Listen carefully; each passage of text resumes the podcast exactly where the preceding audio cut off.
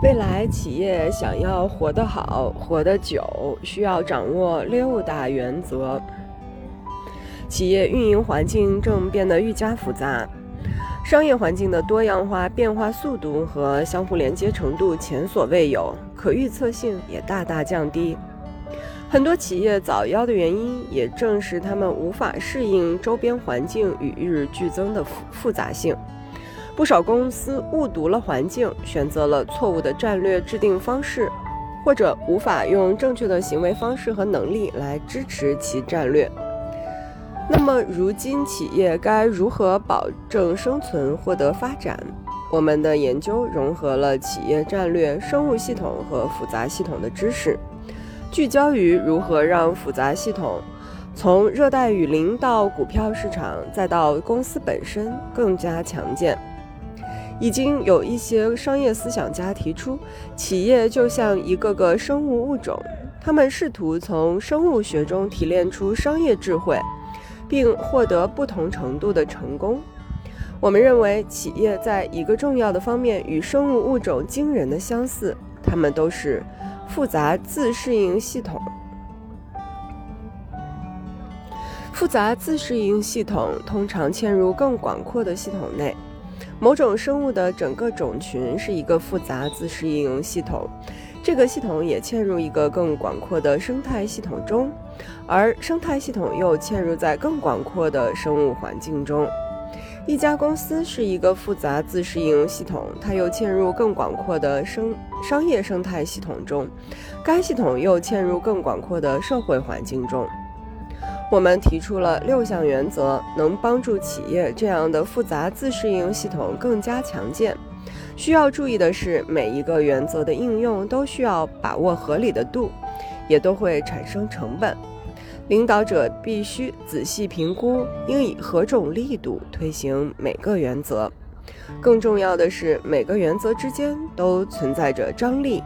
加强某个原则的应用，可能会削弱另一个原则。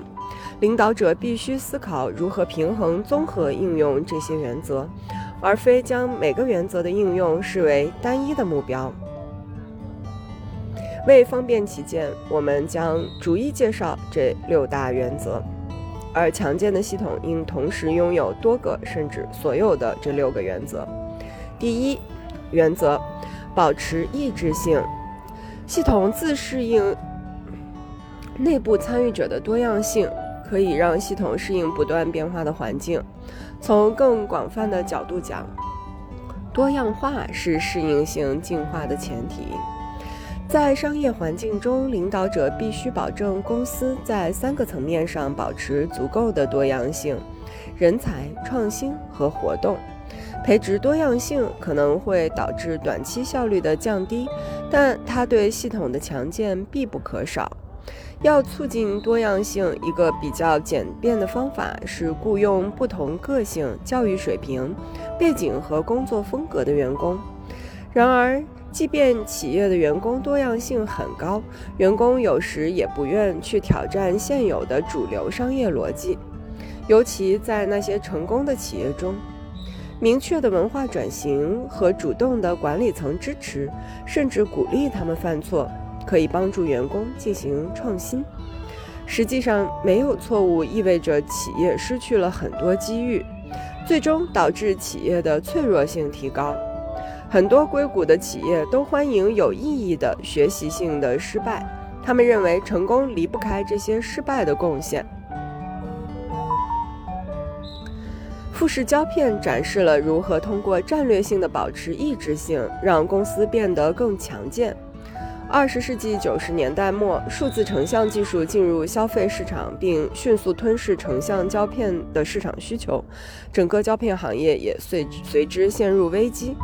与胶片业另一位巨人柯达的做法不同，富士不仅探索了密切相关行业的新业务，也进入了全新的业务领域，例如制药和化妆品。这些探索并非浅尝辄止，而是达到了足够的深度。公司的多样化探索收到了回报。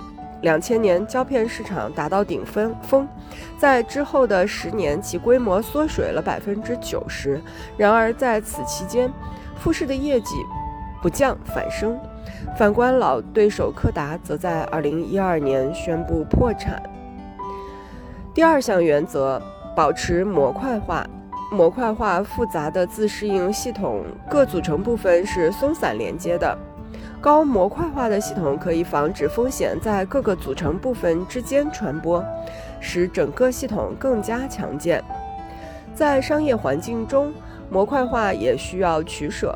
完全隔绝外界风险，意味着放弃高度联通带来的益处。在一家公司中，不同业务或区域之间紧密连接，可促进信息流动、创新和企业灵活性，但它也会让公司在面对严重风险时更脆弱。在更广阔的生态系统中，与其他利益相关方紧密连接也会带来类似的效率提升。当然，相互依存也会产生风险。由于风险的降低微妙且不易见，而效率的提升则立竿见影，因此管理者常常过于强调后者的益处。抛开这些取舍，模块化仍对系统的鲁棒性非常重要。如果公司为了短期利益而对其忽视，那么长期风险可能随之而来。第三项原则：保留冗余。在冗余的系统中，多个部分扮演同样的角色。当其中一个失效时，其他部分可以完成同样的功能。在快速变化的环境中，风险事件发生的频率更高，冗余就变得尤为重要。想象一下，人类的免疫系统如何利用冗余来对抗疾病。人体有多条防线来阻挡病原体，其中包括物理屏障、内部免疫系统以及适应性免疫系统。每一条防线又具备多个细胞和分子防御机制。在在健康的人体中，这些冗余机制相互配合。当其中一条防线失效时，其他机制会阻挡病原体的感染。然而，企业往往对冗余避之不及，他们将其视为精益和效率的大敌，这导致了一些灾难性的后果。二十世纪九十年代，爱立信是全球领先的手机制造商之一，它采用单一货源的策略采购手机的关键部件。两千年，一场大火让飞利浦微芯微型芯片制造厂陷入瘫痪，爱立信无法短时间内找到可以替代替代的供应商，不得不停产长达数月。当年手机部门就宣告亏损高达十七亿美元，最终导致该部门被索尼收购。企业如何兼得低成本、高效率与冗余呢？首先，管理者要辨认企业最依赖的利益相关方，他们有可能是供应商，也有可能是新的创新合作伙伴。对于爱立信，这个利益相关方就是飞利浦。管理者要计算建立冗余、减少风险的可能性。通常，企业需要开发新的合作伙伴，并仔细权衡其中的利弊。第四项原则：降低不确定性。复杂自适应系统的一个关键特征，是我们无法准确预测其未来状态，但是我们能收集信号，判断变化的模式，并设想想出合理的结果。这样，我们就能根据预测采取行动，将负面结果的可能性降到最低。在商业环境中，没有什么能比新技术的发展和影响更难预测。但企业可以对竞争对手进行监测，并随之采取行动，避免被不起眼的竞争对手打个措手不及。我们提供几个最佳实践可供借鉴。第一，如果公司是在位企业，首先要承认现实，他们的商业模式总有一天会被取代，因此他们需要思考商业模式如何被取代以及应对措施。其次，他们明白。变革往往来自行业的边缘，来自那些别无选择、必须颠覆在位企业商业模式的初创企业和挑战者。第三，他们会收集一些微弱的信号，例如投资的流向以及针对目前商业模式的初期创业活动。第四，他们会采取应急思维。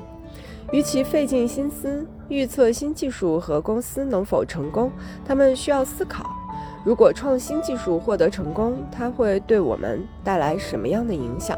最后，他们会先下手为强，复制创新，收购初创企业或建立防御机制。第五项原则：建立反馈机制。系统的抑制性提供了多样化选择，而反馈循环则保证这些选择能改善系统的健康程度。反馈是指系统察觉环境变化，并通过这些变化获得理想特性的机制。系统必须破坏低级别参与者之间的平衡，才能保证整个系统的健康。在自然界中，突变和自然选择，也就是多样化选择和基因传承。这一过程的导致的生殖成功是一个自发的迭代过程。然而，在商业环境中，这一过程往往是人为管理的。多样化选择和创新的传承只有在有利的环境下才能发生。换言之，企业的领导者必须建立起能鼓励这一代、这一创新迭代过程的机制和环境。那么，公司应如何实施创新迭代的流程？首先，公司必须在组织上下找到正确的信号，这点举足轻重。一线员工往往拥有非常有价值的信息，他们往往得不到传播和重视。企业领导者需要接触这些员工，才能发现那些提升企业鲁棒性的创新举措。其次，组织必须将这些信号转化为行动。尽管这一步看上去不言自明，但很多企业无法将知识转化为行动，因为这需要企业从王牌产品或商业模式中抽出资源，或者让本就表现不佳的产品、业务和员工更快出局。值得注意的是，反馈越强，并不意味着结果越好。如果选反馈循环过短，或对变化的反应过激，系统可能会用力过猛，反而削弱其稳定性。最后，也就是第六项原则，建立互惠信任。所谓的集体行为悖论是个体缺乏动力做出有利于整体的行为，除非这些行为能立即为个体带来益处。因此。组织只有建立起信任和互惠的机制，才能克服这种悖论。诺贝尔经济学奖得主艾莉诺曾对公共资源的使用进行研究，他观察到渔业生态系统可以避免工地悲剧现象，公共资源被过度利用，导致所有个体最终受到损失。他发现。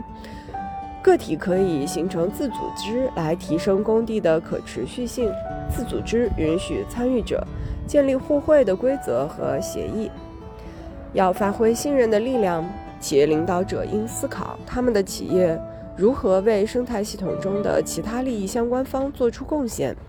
即便在追求自身利益最大化时，他们也必须保证为整个系统提供价值。诺和诺德进入中国市场的策略提供了一个绝佳的案例。